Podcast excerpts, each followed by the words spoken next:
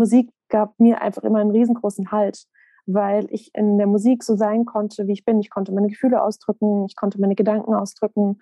Und das, was mir die Außenwelt nicht gegeben hat, nämlich, dass man mir zuhört oder dass man ja schaut, wie geht es dem Kind eigentlich, ähm, das hat die Musik für mich gegeben oder mir gegeben.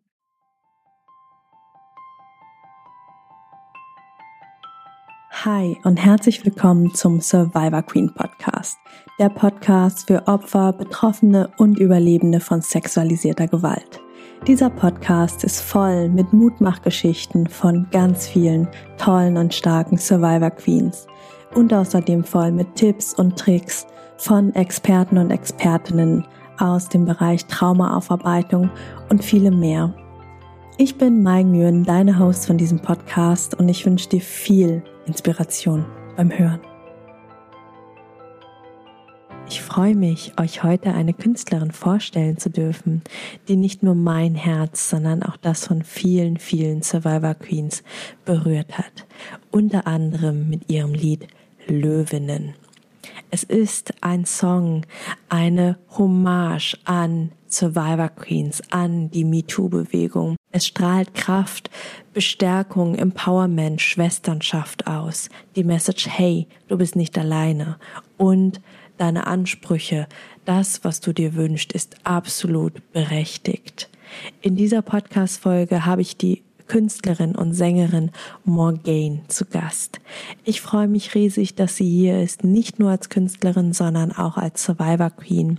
Wir werden in dieser Folge gemeinsam über ihre Kindheit, über die Musik sprechen, und darüber, dass die Musik und wie die Musik ihr Kraft und Halt gegeben hat in der Aufarbeitung und auch über ihre Songtexte, ihre Sexualität, ihre Anzeige, ihre Symptome. Ich wünsche dir ganz, ganz viel Freude und Inspiration und Neugierde beim Hören. Und ich sage jetzt schon ganz, ganz dickes Sorry. Unser Internet wollte nicht so sehr, wie wir wollten. Ähm, und wir haben schon ganz, ganz viel an der Technik getan, also auch in der Nachbereitung noch. Es gibt einige Ruckler und Hakler. Ich hoffe trotzdem, dass du über die hinweg hören kannst und die Message und ja, all die Liebe, die Morgane uns da zu geben hat, aufsaugen und annehmen und hören und lauschen und was auch immer noch für Verben für dich wichtig sind, für dich mitnehmen kannst. Hi und herzlich willkommen zu einer neuen Podcast-Folge. Heute habe ich Morgane, eine Künstlerin, die ich sehr, sehr schätze, deren Musik ich feiere und sicherlich die eine oder andere Survivor Queen unter euch schon kennt. Ihr habt euch gewünscht, dass ich sie hier im Podcast einlade und hier she is. Hi und herzlich willkommen, Morgane. Schön, dass du da bist. Hallo, du Liebe. Vielen Dank für die Einladung. Ich freue mich wirklich sehr, heute mit dir zu sprechen. Und danke auch an alle Zuhörer und Zuhörerinnen, dass ihr jetzt zuhört. Total gerne. Ja, magst du gerade kurz was zu dir erzählen, wer du bist? Mhm. Ähm, deine Musik werden wir sowieso verlinken in den Show Notes. Ähm, wer da dann mal reinhören und schnuppern mag, werden sicherlich auch über den einen oder anderen Song sprechen. Aber genau, erstmal ganz grundsätzlich zu dir. Wer bist du eigentlich? Also ich bin Morgane, ich bin 90 Jahre alt und ich lebe in Wien bin aber ursprünglich aus Deutschland. Und Musik war eigentlich immer schon so meine große Leidenschaft, könnte man sagen. Also ich hatte schon von ganz klein, als ich zwei Jahre alt war, habe ich angefangen zu singen, habe äh, wirklich Lieder, Texte schon auswendig gekonnt und habe Geige gelernt ganz früh, habe äh, dazu getanzt, wenn mein Papa Gitarre gespielt hat und gesungen hat. Also ich war auch im Kindertanz und das war einfach immer schon ein großer Teil in meinem Leben. Und dadurch, dass ich ja als Kind schon sehr früh angefangen, also es hat angefangen, die sexuelle Gewalt an mir, ich habe das auch erlebt, Deswegen bin ich heute hier, ähm, als ich schon ungefähr zwei bis drei Jahre alt war. Also sehr früh. Und Musik gab mir einfach immer einen riesengroßen Halt, weil ich in der Musik so sein konnte, wie ich bin. Ich konnte meine Gefühle ausdrücken, ich konnte meine Gedanken ausdrücken. Und das, was mir die Außenwelt nicht gegeben hat, nämlich, dass man mir zuhört oder dass man ja schaut, wie geht es dem Kind eigentlich, ähm, das hat die Musik für mich gegeben oder mir gegeben. Und es war so, dass ich ähm, dann mit 13 ungefähr angefangen habe, die ersten eigenen Songtexte zu schreiben, weil ich gemerkt habe, dass ich ja mit irgendjemand reden wollte oder meine Gefühle irgendwie ausdrücken wollte, meine Gedanken und ich aber niemand wirklich hatte, mit dem ich reden konnte. Und ich gemerkt habe, wenn ich das auf Blatt Papier schreibe, dann befreit mich das in dem Moment und ich kann das einfach aus mir rausschreiben und es belastet mich dann nicht mehr so arg. Und dann habe ich eben angefangen, Songtexte zu schreiben und die dann auch zu singen. Und so ist das entstanden. Und mit 17 ähm, habe ich dann entschlossen, dass ich unter dem Künstlernamen Morgaine auch in der Öffentlichkeit gerne Musik machen würde oder auch für andere Menschen eben, weil ich gemerkt habe, dass Menschen, also dass meine Menschen, dass Menschen sehr meine Musik berührt. So das, was ich gemerkt habe, wenn ich vor Leuten gespielt habe oder gesungen habe, ist, dass Leute zu merken, boah, das hat mich total berührt. Und sie haben gesagt, so irgendwie, ich erkenne mich daran was aus, was ich irgendwie fühle, aber so nie ausdrücken kann. Und ja, dann habe ich irgendwie gemerkt, so im Laufe der Zeit, dass es so irgendwie mein Weg ist und meine Berufung, könnte man sagen, weil die Musik mir enorm viel Heilung gibt und ja, mir auch so eine gewisse Stärke gibt und auch Kraft gegeben hat, mit all dem umzugehen und all das, was mir passiert ist, zu verarbeiten. Und das aber auch gleichzeitig für andere Menschen sein kann. Und das ist was total Schönes. Genau. Und ähm, soll ich auch gleich erzählen, ähm, was mir passiert ist? Wenn du magst, sehr gerne. Und auch mhm so, so wie es für dich stimmig ist. Mhm. Und auch hier für alle, also nur, dass du es weißt, ähm, vor unserer Folge läuft schon eine Triggerwarnung, aber auch hier nochmal an der Stelle ganz explizit für alle, die zuhören. Ne? Achte gut auf dich und wenn du merkst, es passt für dich gerade nicht, mach Pause, hör wann anders weiter, hör vielleicht auch gar nicht weiter, hör mit wem anders weiter. Ja, aber ähm, hier einfach ganz, ganz achtsam beim Zuhören und du natürlich auch beim Erzählen, Morgan. Voll gut, danke dir. Also, ähm, der Haupttäter, der ja, mich sexuell missbraucht hat, war der Vater meiner Mutter, also mein Großvater. Er selbst war hochrangiger Polizist, muss man dazu auch sagen. Er war Polizeichef. Äh, ein sehr autoritärer Machtmensch. Ähm, ich glaube nicht, dass er pädophil war. Ich glaube, bei ihm ging es sehr viel um Macht und Kontrolle, weil es sich auch so in seinem ähm, sonstigen Verhalten sehr gezeigt hat, dass er der, ja, so ein Autoritätsmensch einfach war, der gerne ähm, über andere bestimmt hat. Ähm, ja, muss, ich muss dazu sagen, er hat auch meine Mutter sexuell missbraucht, als sie ein Kind war und ähm, sehr misshandelt, auch geschlagen. Und ungefähr, drei Jahre nicht genau abschätzen, anhand der Erinnerungsbilder, die ich habe, kann ich ungefähr mein Alter abschätzen, aber das ist natürlich nur geschätzt und ich weiß es nicht ganz sicher. Ähm, und das ging dann, bis ich 17 Jahre alt war. Also als ich 17 war, war der letzte Übergriff. Also von drei bis 17. Genau. Das oh. ist schon eine sehr lange Zeit. Das hat eigentlich ja, einen Großteil meines Lebens bestimmt, könnte man sagen. Mhm. Und ich wusste aber all das gar nicht. Also ich hatte das alles komplett verdrängt. Und zwar als ich 13 Jahre alt war, da war ich äh, in den Ferien zu Besuch mit meinen Großeltern für zwei Wochen. Und dort gab es dann einen Übergriff, der aber noch nicht harmlos war. Aber für mich im Moment war es der erste Übergriff, den ich bis dato erlebt habe, weil ich ja das, das andere in die frühe Kindheit total verdrängt hatte.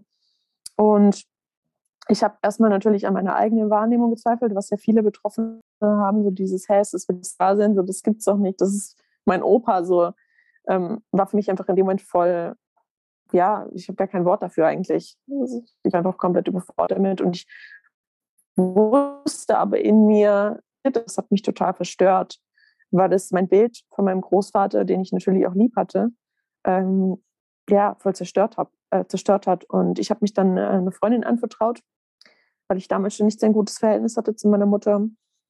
Und meine Freundin hat es dann ihrer Mutter erzählt und äh, noch ein paar anderen äh, Leuten aus unserer Klasse. Und dann wussten das halt total viele Leute und mir wurde aber halt nicht geglaubt. Hm. Und ja, das ist halt das, was einfach so viele Betroffene erfahren, diesen Unglauben und so dieses, ja, man kann sich nicht vorstellen, sowas darf nicht passieren, sowas kann nicht passieren und dann irgendwie die, diese Gefühle der Überforderung von den anderen Leuten, die werfen, die das, werfen das dann quasi auf die betroffene Person zurück.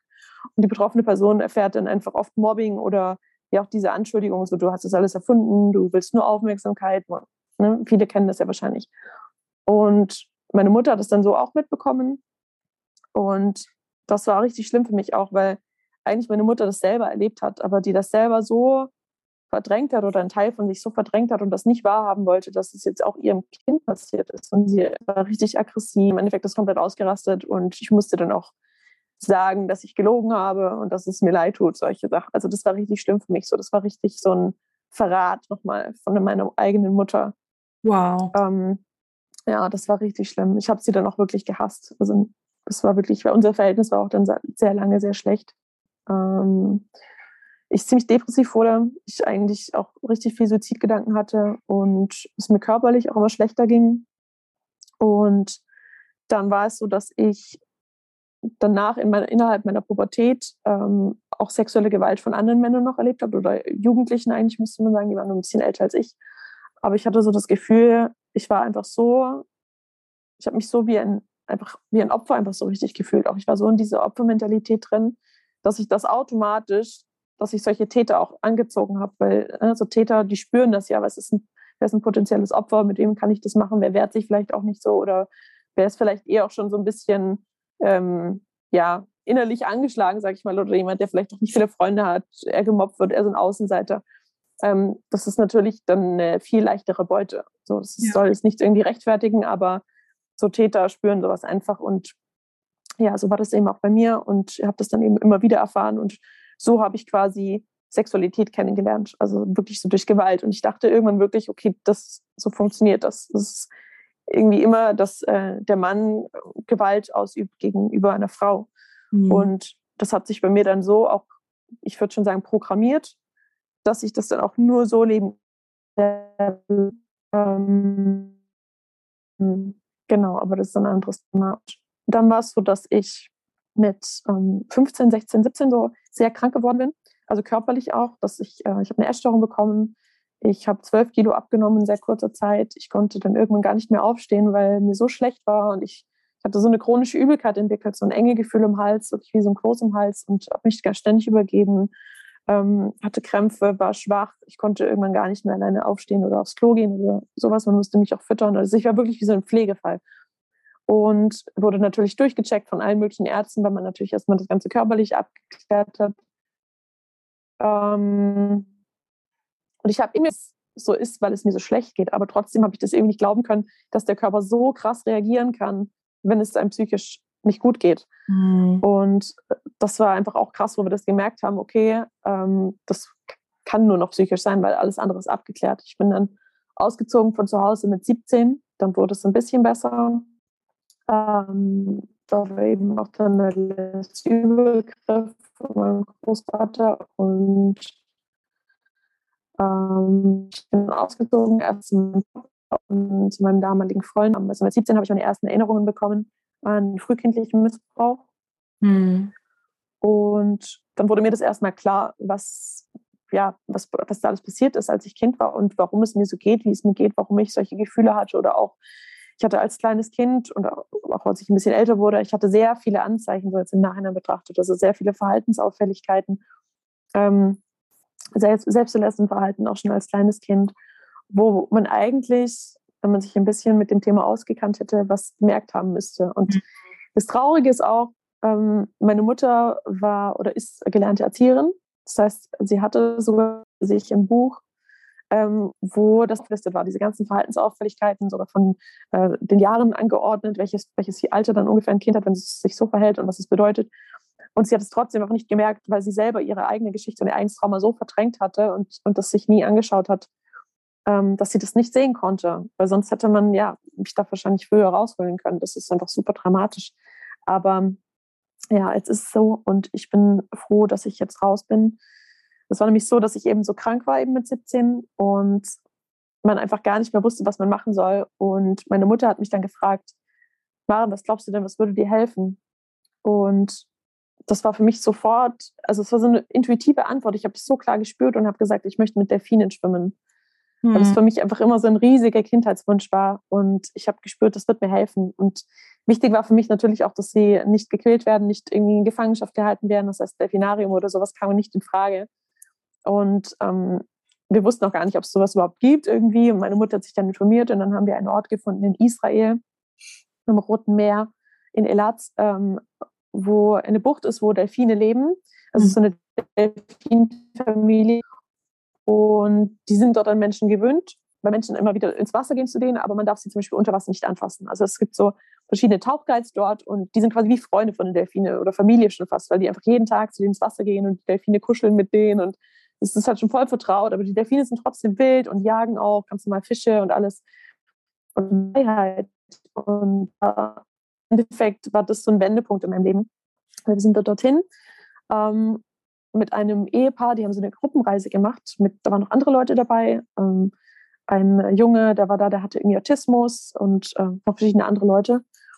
Und es war auch so ein bisschen spirituell. Also ich muss sagen, ich war, ich bin nicht wirklich religiös aufgewachsen oder spirituell und habe auch das dann während meiner Pubertät alles, was irgendwie mit, ja, mit göttlichen oder Spiritualität zu tun hat, habe ich komplett abgelehnt, weil ich so wütend war, weil ich dachte so, ey, wenn es irgendwie so eine Kraft geben würde, dann würde die doch ne, nie zulassen, so dass mir sowas passiert. Solche Gedanken halt, genau.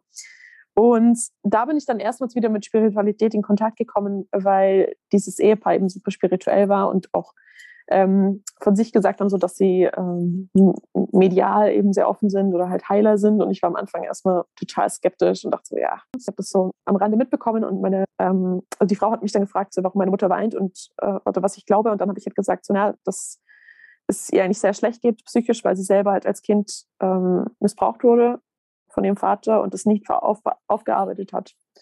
Und dann hat sie mich so angeschaut und dann hat sie gesagt, aber du doch auch.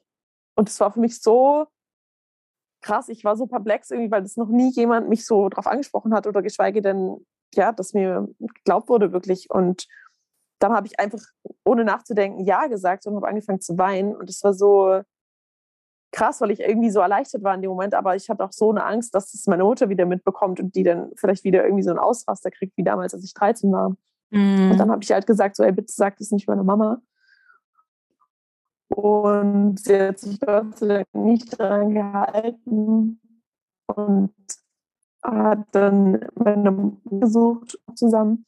Und meine Mutter ähm, reagiert wie damals. Also sie ist dann, das war dann am vorletzten Tag, als wir dort waren, kam sie dann zu mir auf mich zu am Strand und ich habe schon in ihrem Schritt gesehen, dass sie, also in ihrem Gang, dass sie sehr wütend war. Und dann meinte sie nur, ja, was erzählst du dir für Lügen?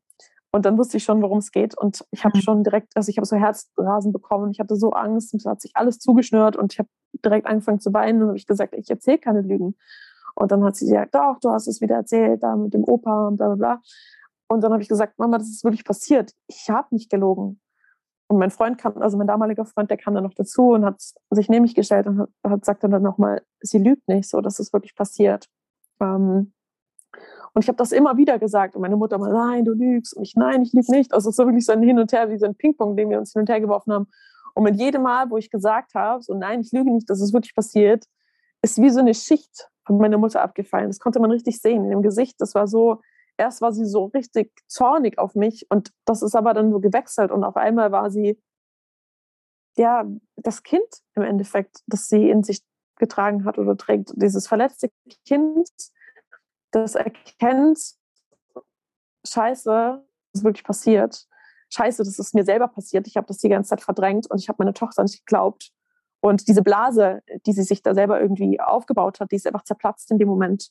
Mhm. Und der ganze Schmerz, den sie im Endeffekt in sich selber verdrängt hatte, der ist hochgekommen. Dann hat sie einfach nur richtig doll angefangen zu weinen und wir haben uns umarmt und haben wir beide so geweint. Und boah, das war einfach so ein krasser Moment. Das war so emotional. Es war wirklich so, ich, war, ich hatte in mir eine Flut von allen möglichen Gefühlen. So einerseits, ich war so erleichtert und dass es endlich raus ist, weil meine Mutter und ich, das war wirklich, der da war so eine Kluft zwischen uns und es hat mir so wehgetan, dass sie mir nicht geglaubt hat, weil ich habe sie ja lieb gehabt, aber gleichzeitig war ich auch so, ja, so wütend auf sie und da war einfach so viel Erleichterung, so viel Befreiung und aber auch so viel Angst, was passiert jetzt und so viel Dankbarkeit, dass sie mir endlich glaubt und zuhört und so ja, das, war einfach überwältigend. Und dann hatten wir eine richtig lange Aussprache und es war super schön und heilsam und intensiv. Und dann hat sie mich gefragt, was ich gerne machen möchte jetzt. Und ich habe dann gesagt, ich möchte ihn anzeigen. Ähm, ich wusste sowieso, dass es, also ich hatte wirklich keine Hoffnung, dass das irgendwas bringen wird. Ähm, man hört ja auch immer wieder von Verfahren, die eingestellt werden aus mangelnden Beweisen oder gar nicht erst irgendwie zur Anklage kommen. Ähm, bei dem Thema, da ist leider unser Justizsystem echt äh, ja, nicht gerade sehr fortschrittlich, was das Thema angeht. Mhm. Aber ich wollte es einfach symbolisch machen. Einfach um ihm zu zeigen, ich wehre mich jetzt. Für mich auch, um mir zu zeigen, irgendwie, ich, ich werde jetzt aktiv, ich bleibe nicht mehr in dieser Opferrolle. Und ähm, auch wenn er keine Strafe kriegt, trotzdem ja, war es für mich wichtig, so diesen Schritt zu gehen. Und das haben wir dann auch gemacht.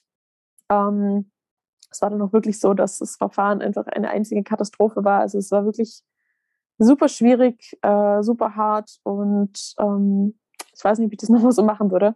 Es war so, dass dadurch, dass er halt ähm, hochrangiger Polizeichef, kannten ihn. Das, das wurde dann weitergegeben an die nächstgrößere Stelle wegen Befangenheit eben von den Beamten und im Endeffekt an seine Kollegen, die gegen ihn ermitteln mussten. Und dann wurde es nach Stuttgart äh, überwiesen, quasi an die, an die größere Polizeistelle. Über mich wurde dann ein Gutachten gemacht. Also ich hatte eine Videovernehmung, eine sehr lange, und darüber wurde dann ein Gutachten gemacht von einer Frau, die hat mich gar nicht persönlich gesehen und die hat dann einfach quasi geschrieben, dass ich nicht glaub, glaubwürdig sei, ihrer Meinung nach, weil man sich nicht an Sachen erinnern könnte, die vor dem fünften Lebensjahr passiert wären. Und es war so krass, weil ich kann mich an sehr viele Dinge erinnern vor meinem fünften Lebensjahr. Also allein aus meiner Kindergartenzeit. Das ist einfach so unfair irgendwie gewesen. Und wir haben dann gesagt, ey, wir kennen so viele Leute auch, die sich an Sachen erinnern können aus ihrer Kindheit vor dem fünften Lebensjahr. Das gibt's doch nicht. Und dann haben wir Wissenschaftler kontaktiert, die das Erinnerungsvermögen von Kindern erforschen. Das hat nämlich auch mit dem Sprachvermögen zu tun. Das heißt, je besser ein Kind sprechen kann, oder je früher, ähm, desto früher kann es sich auch an Sachen erinnern. Mhm. Und wir hatten dann auch Bild, also Videoaufnahmen von mir als kleines Kind, mit, wo auch die Jahreszahl dran steht, ähm, weil ich mit zwei Jahren eben auch schon richtig perfekt sprechen konnte und auch gesungen habe. Und dann haben wir halt das eingereicht und gesagt, so, hey, schauen Sie, ich habe schon mit zwei voll gut gesprochen und alles ist, äh, kann sehr wohl sein, dass man sich dann noch erinnert. Und ich habe auch andere Erinnerungen und haben halt einen Widerspruch eingelegt, aber das wurde dann auch äh, ja einfach quasi wieder eingestellt und kam dann im Endeffekt nicht mal zu einer Anklage. So, er hat auch nicht aussagen müssen. Also von, von unserer Seite haben sehr viele Leute ausgesagt, unter anderem ja meine Mutter und ähm, mein Papa und auch Leute aus der Kindheit von meiner Mutter, also die das damals mitbekommen haben, wo meine Mutter als Kind oder als Jugendliche ähm, sich damals ihrer besten Freundin anvertraut hat. Also ganz viele Leute, insgesamt elf Leute haben ausgesagt von unserer Seite aus oder zehn.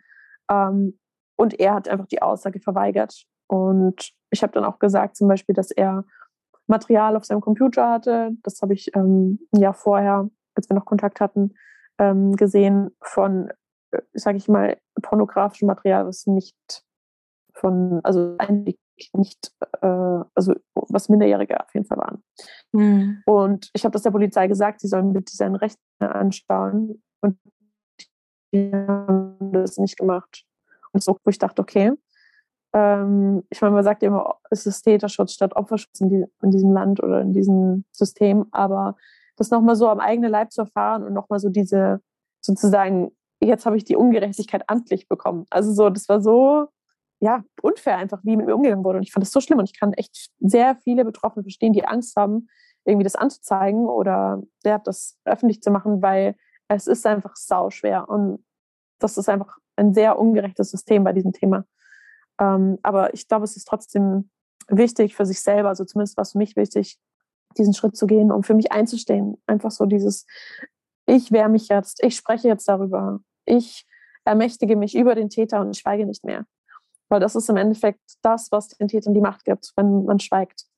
Menschen darüber sprechen. man sieht es ja auch, das Thema ist jetzt schon ganz anders irgendwie in der Öffentlichkeit als jetzt noch vor zehn Jahren. Das mhm. macht schon einen Unterschied und deswegen ist es so wichtig. Und deswegen ist auch der Grund, warum ich jetzt zum Beispiel heute hier bei dir in diesem Podcast bin und darüber spreche, weil ich auch andere ermutigen möchte und andere Betroffenen ja Mut machen möchte, zu sagen, hey, ich wehre mich jetzt oder ich stehe auf für mich, ich stehe für mich ein, auch wenn ich vielleicht Angst habe, aber es ist so ein befreiendes Gefühl zu wissen, der Täter hat keine Macht mehr über mich. Ich mache nämlich jetzt, was ich will. Hm.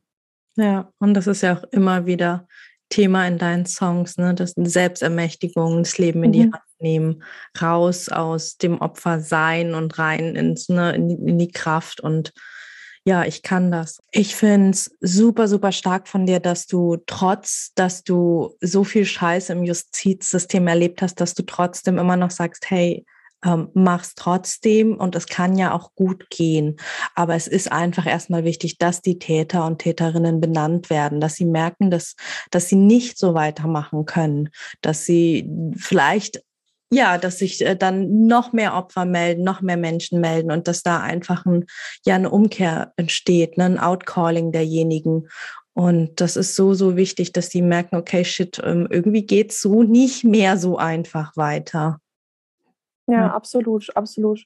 Ähm, voll, weil dieses Täter-Opfer, das ist immer so dieses, der Täter ist im Endeffekt aktiv und das Opfer ist passiv. Dem Opfer passiert etwas. Und da ist es wichtig, auch für die Heilung raus aus dieser Rolle zu gehen und sagen so, ey, stopp, jetzt nicht mehr. Ich wehre mich, ich werde aktiv und du kannst mir nichts mehr anhaben. Und eben, wie du sagst, die Täter müssen spüren, okay, ich kann so nicht mehr weitermachen. So, da kommt was zurück. So, jetzt mhm. habe ich kein wehrloses Opfer mehr vor mir, so, sondern jetzt, ja, vielleicht muss ich aufhören damit oder ich, ja, vielleicht komme ich auch, kommt, es gibt vielleicht auch Täter, die ähm, ihre Taten bereuen und dann irgendwie zum Nachdenken kommen oder so. Ähm, mhm. Aber trotzdem im Endeffekt, äh, das, was man tut für sich als betroffene Person, sollte man in erster Linie für sich tun. Ja. So, ja, für seine Heilung, für seine Stärkung. Das ist mal das Wichtigste. Ja. Und das finde ich ist ähm, so, so wichtig, das zu betonen. Es gibt kein richtig und kein falsch. Ne? Ich, ich würde nie jemandem sagen, zeig auf jeden Fall oder an oder zeig auf keinen mhm. Fall an. Mhm. Ne? Das Wichtigste ist zu schauen, was brauche ich? Was hilft mir? Ähm, wo stehe ich gerade? Hm, also was hilft mir jetzt gerade, wo ich stehe auf meinem Weg der Heilung? Und für manche ist es eine Anzeige, für manche nicht, für manche später. Ähm, für manche ist es eine Konfrontation mit dem Täter, für andere auf gar keinen Fall, nie wieder Kontakt. Ne, aber da einfach immer wieder zu schauen, ähm, ich bin der einzige Mensch, nach dem ich schauen muss. Ich ja. muss, es mir gut geht und dass ich damit leben kann. Und ähm, für mich war es ähnlich wie bei dir, Morgane, dass ich für mich entschieden hatte, ähm, dass ich nicht, also ich wusste ganz genau, wenn ich nicht anzeige, dass ich mir das nie hätte verzeihen können, dass ich später irgendwann an meinem Sterbebett gelegen hätte und gedacht hätte, boah, shit, ähm, hätte ich das mal gemacht. Und deswegen mhm. war für mich ganz klar, okay, ich, ich muss ihn anzeigen, egal was am Ende bei rauskommt. Und wenn es nur ein symbolischer Akt ist und ja, ähm, schauen, wen ich vielleicht noch schützen kann. Ne? Weil es, es sind ja in der Regel keine Einzeltaten. Das ist ja das Schlimme. Voll eben. Und ja, wie du sagst, also das muss jeder für sich selber entscheiden. Und ich denke mal, jeder für sich selber, wenn er reinspürt, spürt, würde mich das auf meiner Heilung unterstützen, auf meinem Heilungsweg oder würde es mich auch vielleicht wieder zurückwerfen, weil es einfach zu belastend ist. So, das muss man auf jeden Fall individuell entscheiden. Wichtig ist zu wissen, ähm, ja, es gibt kein richtiges, es gibt kein falsch und das ist total jedem selbst überlassen, wie er sich entscheidet. Und wichtig ist, dass es einem selber gut geht damit. Ja. Und ähm, wir sind gerade ein bisschen schnell rübergerusht, aber erstmal ganz, ganz ähm, dickes Danke für dich, für deine Aufarbeitung, fürs Erzählen und äh, riesengroße Ladung Mitgefühl für diesen Scheiß, der dir da passiert ist vom System. Und ähm, ja, zum Kotzen. Ja, absolut. Danke dir. Aber es hat auch irgendwie wieder was mit mir gemacht, was mich dann weitergebracht hat, weil ich war natürlich total wütend und enttäuscht, ähm, auch wenn ich nicht wirklich damit gerechnet hätte. Aber trotzdem ist es nochmal krass, was dann schwarz auf weiß zu bekommen. Mhm. Und es hat in mir so eine, so eine richtig krasse Wut entfacht, aber so eine ermächtigende Wut. Nämlich, dass ich gemerkt habe, okay, wenn ich vom Staat oder vom System keine Unterstützung bekomme, keine Gerechtigkeit bekomme, dann werde ich sie mir selber holen. Mhm. Und habe für mich geschaut, okay, was würde mir helfen auf dem Weg der Heilung? Was würde mir gut tun? Was kann ich machen? Wie kann ich das Gefühl haben, so, ja, Mann, ich wehre mich und ich zeig's dir. So, und dann habe ich für mich ähm, verschiedene Sachen entdeckt. Äh, ich bin ein sehr kreativer Mensch und ich liebe es, irgendwie künstlerisch provokante Sachen auch zu machen. Mhm. Und ich bin dann einmal nachts mit meiner Mutter ähm, sind wir zu dem Haus gefahren und ich hatte vorher auf ähm, große Kartonstücke äh, quasi oder ja genau hatte ich ähm, Sachen geschrieben, die ich ihm gerne sagen wollte und habe dann noch eine Gruppe, gleich eine Gruppe ähm, und habe da ein bisschen brutal, aber, aber die Tat, das was passiert ist, war auch brutal und ich wollte das irgendwie darstellen und ich habe in diese Babypuppe hat habe ich große Nägel reingehauen und das mit so einer Kette umwickelt und mit Kunstblut und habe ihm diese Babypuppe vor die Tür gelegt und habe geschrieben, das ist meine zerfetzte Kinderseele. Weil wow. ich wollte, dass er damit konfrontiert wird. Mhm. Und ähm, habe diese ganzen Plakate quasi so an, vor seinem Haus verteilt aufgestellt, dass wenn er am nächsten Tag die Tür geöffnet hat, hat er das alles gesehen. Und diese Plakate haben ihn angeschaut. Und für mich war das wichtig, weil ich eben mitbekommen habe, die sind halt sehr reich, meine Großeltern, und die sind dann nur noch auf Reisen gewesen und im Endeffekt ähm, ja geflohen oder haben versucht, irgendwie dem ja, sich irgendwie eine schöne Zeit zu machen und ich wollte ihn konfrontieren damit. So dieses, okay, du bist jetzt vielleicht von deiner Strafe davon gekommen. Du musst aussagen, aber ich konfrontiere ähm, Du musst dich jetzt damit auseinanderfahren hast. Und das war für mich, ich will jetzt nicht sagen Genugtuung, aber es war schon so ein Gefühl von, jetzt, mh, mm, jetzt habe ich die Macht oder jetzt habe ich die Kontrolle. So. Und das mir wiederzuholen das war für mich sehr wichtig. Ähm, genau. Und eben dann in Interviews darüber zu sprechen, das ihn zu benennen, ähm, das gutes Gefühl gegeben. Auch so dieses, okay, du hast mich vielleicht zum Schweigen bringen wollen, aber ich spreche erst recht darüber. Vielleicht hätte ich aufgehört, darüber zu sprechen, wenn das Verfahren irgendwie so alles geklappt hätte und er wäre vielleicht irgendwie sogar verurteilt worden vielleicht hätte ich dann gar nicht dieses starke Bedürfnis gehabt, immer weiter darüber zu sprechen. Vielleicht hat auch erst das diesen Anstoß gegeben, dass ich immer weiter darüber spreche und so viele Leute jetzt darüber, ja, dazuhören oder auch meine Geschichte kennen oder die dadurch selber vor allem ermutigt wurden, selber sich zu wehren, selber darüber zu sprechen, ihre Angst und ihre Scham verlieren und sie selber sich trauen und sich, ja, sich einfach wehren. Und das ist einfach das größte Geschenk für mich überhaupt, dass andere Menschen dadurch ermutigt werden und dadurch weitere Taten vielleicht auch verhindert werden können. Ja, und wir noch mehr Heilung im Kollektiv erfahren dürfen. Ja, voll. Das ist so wichtig. Und ich merke das auch ähm, dadurch, dass, ich muss nämlich dazu sagen, mein Großvater selber Gewalt erfahren. Ich weiß nicht, ob sexuell, aber auf jeden Fall wurde er misshandelt. Ähm, sein Vater war nämlich Obersturmanführer bei der SS und hat in Auschwitz, also war in Auschwitz. Und mein Großvater ist äh, mit, ja, richtig heftig. Und der ist mit richtigen, heftigen Nazi-Methoden erzogen worden. Also so zum Beispiel, ähm, sein Vater hat die neugeborenen Babys, also ihn auch, als sie geboren wurden, im, im Winter ans offene Fenster gelegt, um quasi so dieses, der Stärkere überlebt, diese richtige Nazi-Mentalität einfach so gestört. Und ja, er hat sehr viel Leid erfahren als Kind und auch Hunger und Gewalt und das ist mir schon dann irgendwie schlüssiger, dass eben ein Mensch, der so traumatisiert ist, du kannst ja entweder dann im Trauma bleiben, kannst Täter werden oder du kannst aussteigen und dich ermächtigen über das in die Schöpferrolle gehen und ne, einfach Heilung bringen. Und er hat es halt nicht geschafft oder nicht gewollt, ich weiß es nicht, aber er ist halt dann in die Täterrolle gegangen. Mhm. Aber das ist für mich auch ein Zeichen oder auch bei anderen Sachen so ein, ein, ein wirklich gesunder, glücklicher Mensch, der macht sowas nicht. Mhm. Da muss immer schon irgendeine Störung oder eine Krankheit oder irgendetwas sein, was ein Mensch so werden lässt. So, ich glaube, Menschen sind von Natur aus nicht böse.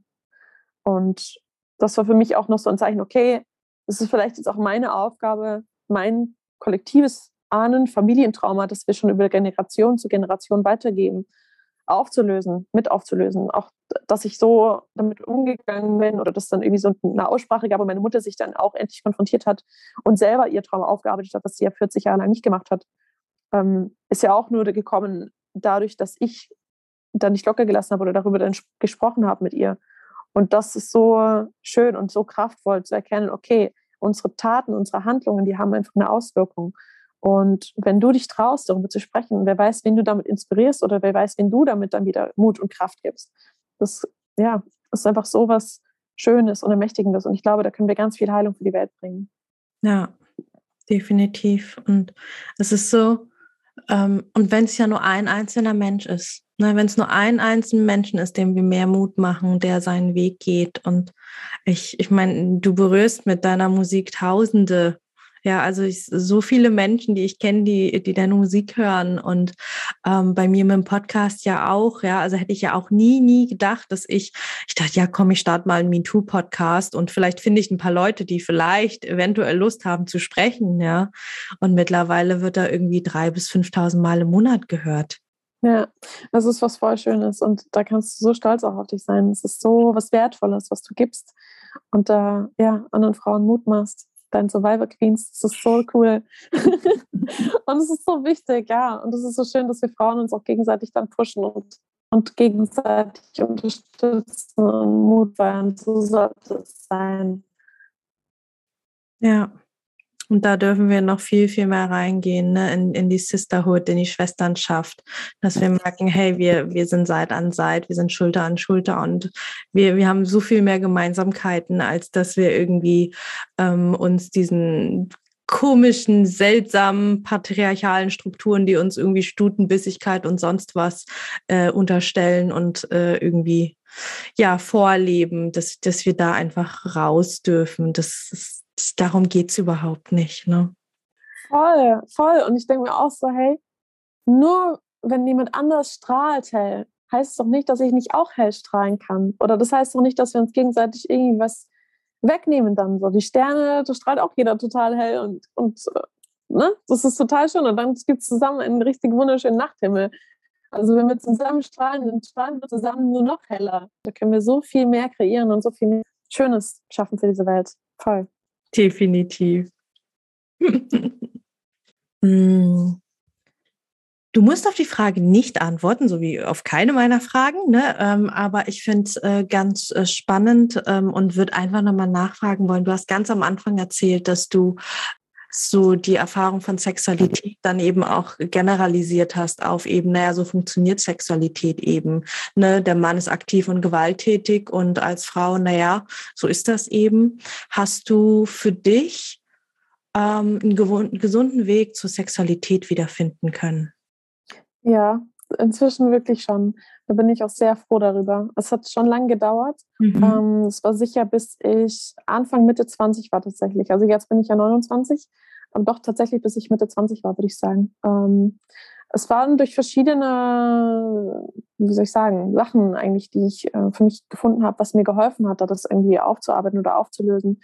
Äh, eins, was jetzt gar nicht unbedingt mit Sexualität an sich praktisch zu tun hat, sondern ähm, ich war zwei Jahre lang Aktmodell an Kunstschulen mhm. und an Kunstkursen, ähm, wo ich gemerkt habe, äh, also ich kenne jemanden, der hat es gemacht und hat mir erzählt, dass es also ihr voll geholfen hat auf dem Weg der Heilung und ich habe das dann ausprobiert und es wir hatten hier in Wien so eine alternative Kunstschule, die heißt äh, Academy of Visionary Arts. Die gibt es jetzt leider nicht mehr, aber das sind ähm, also Visionary Art das ist so viel mit so heilige Geometrie und äh, so mit, man malt mit Öl und es ist super psychedelisch schon fast, sehen die Bilder aus und super, super schön.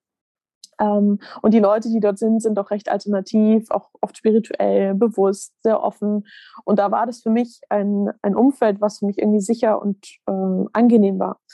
Und ich war dann dort und das erste war so weird, das war so krass, weil ich einfach gemerkt habe, boah, es ist mir gerade so unangenehm, da jetzt auf einmal nackt zu sein vor fremden Leuten. Ich irgendwie schäme ich mich und es ist mir unangenehm und ich habe voll Angst gerade, was passiert jetzt und habe einfach ganz genau beobachtet, was passiert im Außen, was passiert in mir. Und als ich gemerkt habe, okay, die, ähm, die gucken mich einfach normal an, also wie wenn ich angezogen wäre. Das ist jetzt so kein anderer Blick oder ich habe jetzt keine irgendwie so, so energieziehenden Vibes oder irgendwie so was Missbräuchliches bemerkt. Das war so normal und das war so heilsam für mich in dem Moment, weil ich dachte, boah, krass, ich bin da nackt, aber es interessiert einfach keinen. Also ich werde einfach als Mensch wahrgenommen, der da sitzt. Mm. Und es ist so voll okay. Es ist voll in Ordnung. Und es war so schön, einfach nicht sexualisiert zu werden, obwohl mm. ich nackt war. Und das war für mich eine ganz neue Erfahrung. Und das habe ich einfach eine Zeit lang jede Woche einmal gehabt. Und das hat mir auch so ein ganz neues Selbstbewusstsein gegeben für mich, in mir selber, in meinem Körper, dass ich mich wohlfühle, ähm, ja, dass ich glücklich mit mir bin oder ja, dass ich mich annehme und auch sicher fühle, obwohl ich nackt bin. Und das hat auf jeden Fall einen sehr großen Teil dazu beigetragen.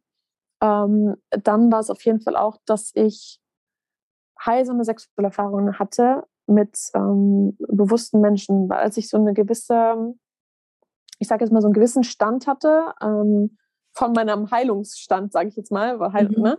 Ähm, und auch so Thema Selbstliebe schon ein bisschen in meinem Leben war. Oder ich habe mich dann noch mit Menstruation auseinandergesetzt und bin dann eben nach Wien gezogen und habe da wundervolle Menschen kennengelernt. Und ähm, da gab es Menschen, mit denen ich eben solche heilsamen Erfahrungen hatte, wo ich gemerkt habe, es ist schwierig sozusagen, ohne dass es zu privat wird. Also es war eben so, dass ich gemerkt habe, ähm, ich kann entscheiden, was ich möchte Mhm. Ähm, genau, und ich hatte einfach so ein paar Erfahrungen.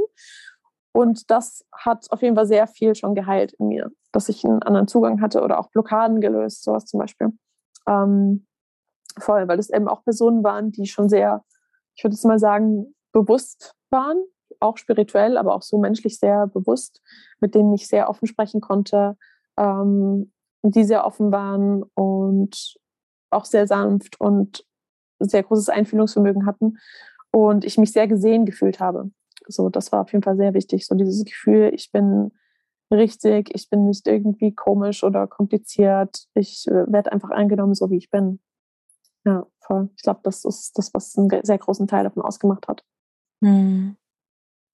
Ja, danke dir fürs Teilen dieser sehr privaten Erfahrung. ja, gerne. War ja nicht zu privat. ja, und trotzdem intim. Ne? Es ist ja, ja viele ähm, gerade und und das ist es ja ne also Trauma und Sexualität das sind ja so zwei äh, gerade bei sexualisierter Gewalt das ist so eng verknüpft und ähm, ich, ich erlebe das mhm. so oft, ähm, bekomme so oft Fragen zum Thema, ne, wie, wie kriege ich denn das wieder hin mit der Sexualität? Und ähm, da gibt's ja nicht die eine Masterantwort, weil ja jeder andere Themen hat. Und deswegen finde ich das so spannend, gerade von dir zu hören, was dir geholfen hat, wie du da weitergekommen bist. Und mhm. das ist auf jeden Fall mal ein sehr kreativer Ansatz, das Art Modeling. Voll, ja. Also einfach so, dass auch, ähm, auch mit Menstruation mich zu beschäftigen, hat mir tatsächlich sehr geholfen, weil es einfach so ein Teil war von, ich integriere etwas von meinem Körper mhm. und, und stoße das nicht ab oder lehne das ab, weil immer irgendwas ist, was einmal im Monat passiert, was Schmerzen macht und irgendwie einschränkt und habe mich da nie so wirklich mit befasst. Und als ich diese andere Herangehensweise hatte und mich ein bisschen belesen hatte, zum Beispiel, was, wie war das denn früher, wie war das in anderen Kulturen und ähm, was steckt da vielleicht auch für eine Kraft dahinter oder für ein Potenzial und auch die äh, energetische Komponente, sage ich jetzt mal, ähm, dass das eigentlich was voll Schönes und Kraftvolles ist. Und das hat so viel auch gelöst in mir und so viel Blockaden weggemacht, auch so ein Teil von ähm, ja, irgendwie Scham oder schon fast sowas wie Selbstverurteilung oder sowas. Mhm. Ähm, und das hat auch total aufgemacht, so etwas in mir. Ja. Ja.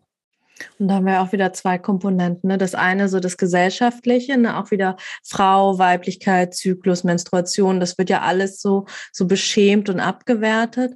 Und dann aber nochmal doppelt durch den Missbrauch haben ganz, ganz viele eben ähm, konnotieren das Weiblichsein eben mit, mhm. ja, nur deswegen bin ich ja Opfer geworden und lehnen das ab. Ne? Und ähm, da quasi wieder eine Annäherung zu finden. Und ich sage auch mal an, an einen natürlicheren Ansatz von Weiblichkeit als das, was wir in unseren westlichen, äh, in unserer westlichen Kultur erleben. Ähm, da einfach wieder ranzukommen, zu merken, okay, ja, äh, Weiblichkeit ist nicht nur weich und sanft und schwach und ähm, weniger Geld verdienen und sich um Kinder kümmern und Care-Arbeit, sondern da steckt eine unglaubliche Stärke hinten dran.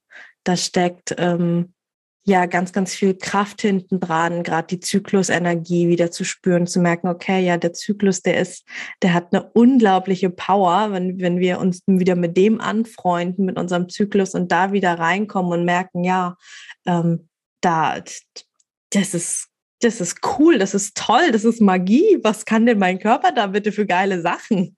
Ja, total. Da muss ich auch direkt, äh, soll jetzt keine Werbung sein, aber meinen Song Löwinnen denken ja. Ähm, weil es eigentlich genau darum geht und diese weibliche Kraft, auch ähm, weibliche Wut, die man durchaus für was sehr Positives nutzen kann. Es ist einfach nur eine sehr starke Kraft. Und eben auch über die Enttabuisierung von der Menstruation, so dass wir keine Scham fühlen müssen, so dass es was super Schönes ist und wofür man auch dankbar sein kann. Inzwischen freue ich mich wirklich, wenn ich meine Menstruation bekomme immer. Mhm. Ähm, und habe auch spannenderweise keine Schmerzen mehr wirklich. Also mhm. das hat sich auch verändert. Ich hatte wirklich früher, ich habe die früher auch richtig stark und lange, zehn Tage so waren das irgendwie in meiner Pubertät. Ähm, wow. das war richtig lange und auch richtig stark und super lange Schmerzen. Und jetzt ist es, wenn überhaupt, nur mal so an einem Tag so leichte Schmerzen, aber sonst gar nichts mehr. Also das habe ich auch äh, festgestellt. Das ist sehr spannend, dass sich das auch verändert hat. Mhm. Ähm, Bei mir auch. Genau, ja, voll schön. Mhm. ja, und nochmal so zu diesem Löwinnen-Song. Ähm, und ich habe das irgendwie für mich so gefühlt, so diese weibliche Kraft, diese weibliche Wut, das erinnert mich so ein bisschen an so eine Löwin. Und das ist so, schön und wir können so viel damit machen. Wir können es so viel für so viel Positives auch nutzen, auch in der Welt. Und ja, der Welt fehlt, finde ich, äh, weibliche Kraft ex extrem. So, ist, unsere Welt, habe ich das Gefühl, ist so in Disbalance, was das angeht. Äh, ja, einfach so diese weibliche, das weibliche Potenzial, so Urweiblichkeit, sage ich immer. Ja. Ähm, und das dürfen wir noch viel mehr in die Welt bringen. Die, und dafür braucht es uns. Dafür braucht uns. Und dafür braucht es alle, die gerade zuhören, ja. ja. Und äh, der, den Löwinnen-Song, den werden wir auf jeden Fall verlinken. Und Werbung ist definitiv, das ist Werbung und das wollen wir auch. Hört euch alle diesen Song an. Der ist großartig. und das ist tatsächlich mein erster, den ich von dir gehört habe. Ähm, Ach, krass. Mhm, den haben ähm, 2021 ähm, habe ich ein Retreat gegeben ähm, für Survivor Queens. Und äh, da habe ich gesagt, schreibt mir mal alle eure Lieblingslieder auf. Ähm, und dann haben wir quasi die Woche über dann immer wieder Lieder gehört aus äh, der Lieblingslieder-Playlist. Und da war dann Löwinnen mit dabei. Und das war einfach der Wahnsinn, wie was für eine Power dein Song darüber bringt. Und wir den halt auf voller Lautstärke auf der Anlage mit Bass und Fenstern offen. Und dann halt da so eine so eine Gruppe so Survivor Queens, die da drauf abgeht und im Kreis tanzt und hüpft und wild oh. und frei und ah. mega cool, mhm. mega stark, voll schön. Mhm. Hatte ich gerade richtig bildlich vor Augen. Ja. Mann, richtig, richtig schön. Ja, das geht raus an alle Survivor Queens, die dabei waren und die wahrscheinlich gerade mit dem Grinsen hier sitzen und ich denke, yes, liebe Grüße auch von mir. ja. Mm, wenn du zurückschaust ähm, auf dein bisheriges Leben, und ich meine, da sind ja noch ein paar Jährchen, die kommen dürfen, aber ähm, jetzt gerade mal so als Zwischenfazit, was hast du so für dich mitgenommen? Was sind so deine größten Learnings bisher? Mm, für mich auf jeden Fall, dass es sich immer lohnt, mutig zu sein, dass ich meinem Gefühl zu 101 Prozent immer vertrauen kann. Und ähm, hm, dass ich weiterhin meinem Herzen folgen möchte und das auch jedem raten kann, weil ich für mich festgestellt habe, dass es wirklich das Richtige ist. Und ich glaube, unser Herz, ich war früher als, als äh, Jugendliche und junge Erwachsene sehr krass Mensch, weil ich eben vor einem abgelehnt und für mich ist Intuition eine sehr weibliche Qualität. Heißt natürlich auch nicht, dass es jetzt Männer nicht haben können, sondern jeder, jeder Mensch hat ja eine weibliche und eine männliche Seite nicht. Ähm, aber ich habe eben meine weibliche Seite sehr abgelehnt und war sehr im Verstand und habe deswegen auch sehr lange gebraucht, bis ich irgendwie so ein Gefühl hatte, was ist denn meine Intuition? Wie fühlt sich das denn an? Was ist denn mein Bauchgefühl? Und es war wirklich wie so ein Muskel, den man trainieren kann. Also es war wirklich manchmal, also am Anfang war das so, dass es wie so ein mini kleines, uneindeutiges Gefühl war. Und ich musste wirklich sehr genau in mich reinspüren. Und als ich dann glaubte, okay, das, das könnte mein Bauchgefühl sein und ich bin dem dann nachgegangen, war es im nächsten Mal, nächsten Mal dann schon irgendwie ein bisschen stärker, das Gefühl. Und es ist wirklich so, jedes Mal, wenn irgendwie zum Beispiel eine Entscheidung anstand oder ich irgendwie in irgendwas reingespürt habe, das Gefühl eindeutiger, greifbarer und mittlerweile, klar, ich habe so einen Zugang dazu. Deswegen ähm, auch nicht so schnell auf, weil mir schreiben manchmal Leute, boah, ich gar keine Intuition, ich spüre das nicht, ich kann das nicht wahrnehmen. So. Und das ist ähm, am Anfang, wenn man vor allem jahrelang nur im Verstand war oder, ja, oder gerade unsere ganze Gesellschaft im Endeffekt funktioniert einfach total viel auf diesen Verstandes, äh, äh. Und das ist natürlich auch super, dass wir das haben, aber es ist halt sehr einseitig. Und wie bei anderen Muskeln oder anderen Sachen, die wir lange nicht benutzen, so das verkümmert einfach ein bisschen oder der Zugang dazu ist ein bisschen verstaubt. und dann müssen wir den erst wieder ähm, freilegen. genau ein bisschen Geduld. Ähm, voll, also das ist auf jeden Fall wichtig und für sich einzustehen, so sich nicht einschüchtern zu lassen, auch wenn vielleicht manche Widerstände einem in den Weg gelegt werden oder ähm, ja, ich habe auch das, was ich so gelernt habe, so das Leben bringt einem immer wieder Challenges. So, es gibt immer wieder so eine Art Prüfung oder Sachen, wo es heißt, okay, willst du das wirklich? Oder du dich wieder neu entscheiden musst für etwas, wo du dich vielleicht schon mal entschieden hast. Wow. Ähm, danke dir für, für alles, was du uns hier an Insights gegeben hast, an Einblicke in dein, deine Welt, in dein Denken, in deine Lebensgeschichte, in deinen Heilungsweg. Und ähm, ja, ich schließe oder lasse gerne meine Gäste immer mit äh, einem letzten Wort, einem letzten Rat, einem letzten Tipp ähm, abschließen. Von daher, liebe Morgane, würde ich dir gerne das letzte Wort überlassen an all die Survivor Queens und Kings, die uns gerade zuhören. Was magst du ihnen noch mitgeben? Hm. Sei mutig und sprich immer deine Wahrheit. Ja, das ist, glaube ich, sehr wichtig, dass wir das wieder lernen dürfen. Weil wir als Gesellschaft irgendwie mittlerweile so, jetzt nicht nur bildlich, sondern auch so, haben wir davor auch schon eine Maske getragen, ähm, wo wir uns verstellt haben oft. Das ist oft ja auch schon so die Frage, wie geht's dir? Und man sagt gut, obwohl es dann vielleicht gar nicht gut geht. Und dass wir ja wieder mutig sind, zu unseren Gefühlen zu stehen, wahrhaftig sind. Ähm, ja, trauen wir selbst zu sein, wirklich, wirklich wir selbst zu sein, ohne diese Masken und Fassaden. Ich weiß, dass es oft ein Schutz ist, aber ja, dass wir wieder Tiefe zulassen auch. Das wäre voll schön. Hm. Danke dir. Danke dir vielmals. So, das war's mit der Podcast-Folge mit Morgane. Ich hoffe, du hast es trotz der Ruckler, trotz der Technik bis hierhin durchgehalten und hast für dich neue Impulse mitnehmen können. Wenn du neugierig bist auf das Lied, Löwinnen, auf das wir uns bezogen haben. Ich habe es dir in den Show Notes verlinkt und auch alles mögliche andere noch von Morgane, von ihrem Instagram-Account zu ihrer Webseite. Ähm, schau einfach mal vorbei, hör mal rein. Die Musik lohnt sich. Es ist eine wunderschöne und sehr, sehr inspirierende Musik und ganz, ganz viel für uns Survivor Queens dabei. Ich meine, es ist ja auch gesungen von einer Survivor Queen für uns Survivor Queens. Hey, schön, dass du die Folge bis zum Ende gehört hast. Wenn sie dir gefallen hat, lass mir doch total gerne eine 5-Sterne-Bewertung bei Spotify und oder Apple Podcasts da. Damit hilfst du, dass dieser Podcast noch viel mehr Menschen ausgespielt wird. Und wenn du keine Folgen mehr verpassen magst, klick einfach auf Folgen und dann bekommst du immer alle zwei Wochen montags eine Benachrichtigung von deinem Handy, von deiner App dass eine neue Folge da ist. Alle zwei Wochen montags erscheint die Folge, außer es ist eine Doppelfolge. Dann gibt es den zweiten Teil zwei Tage später am Mittwoch. Und wenn du dich mehr zum Thema Trauma und Traumaaufarbeitung einlesen magst, dann lad dir doch total gerne mein E-Book runter. Das findest du kostenlos in den Show Notes. Da sind auch alle anderen Links, über die wir hier in der Podcast-Folge gesprochen haben. Ich freue mich, wenn wir uns in der nächsten Folge wieder hören. Bis ganz bald, deine Mai. Ciao.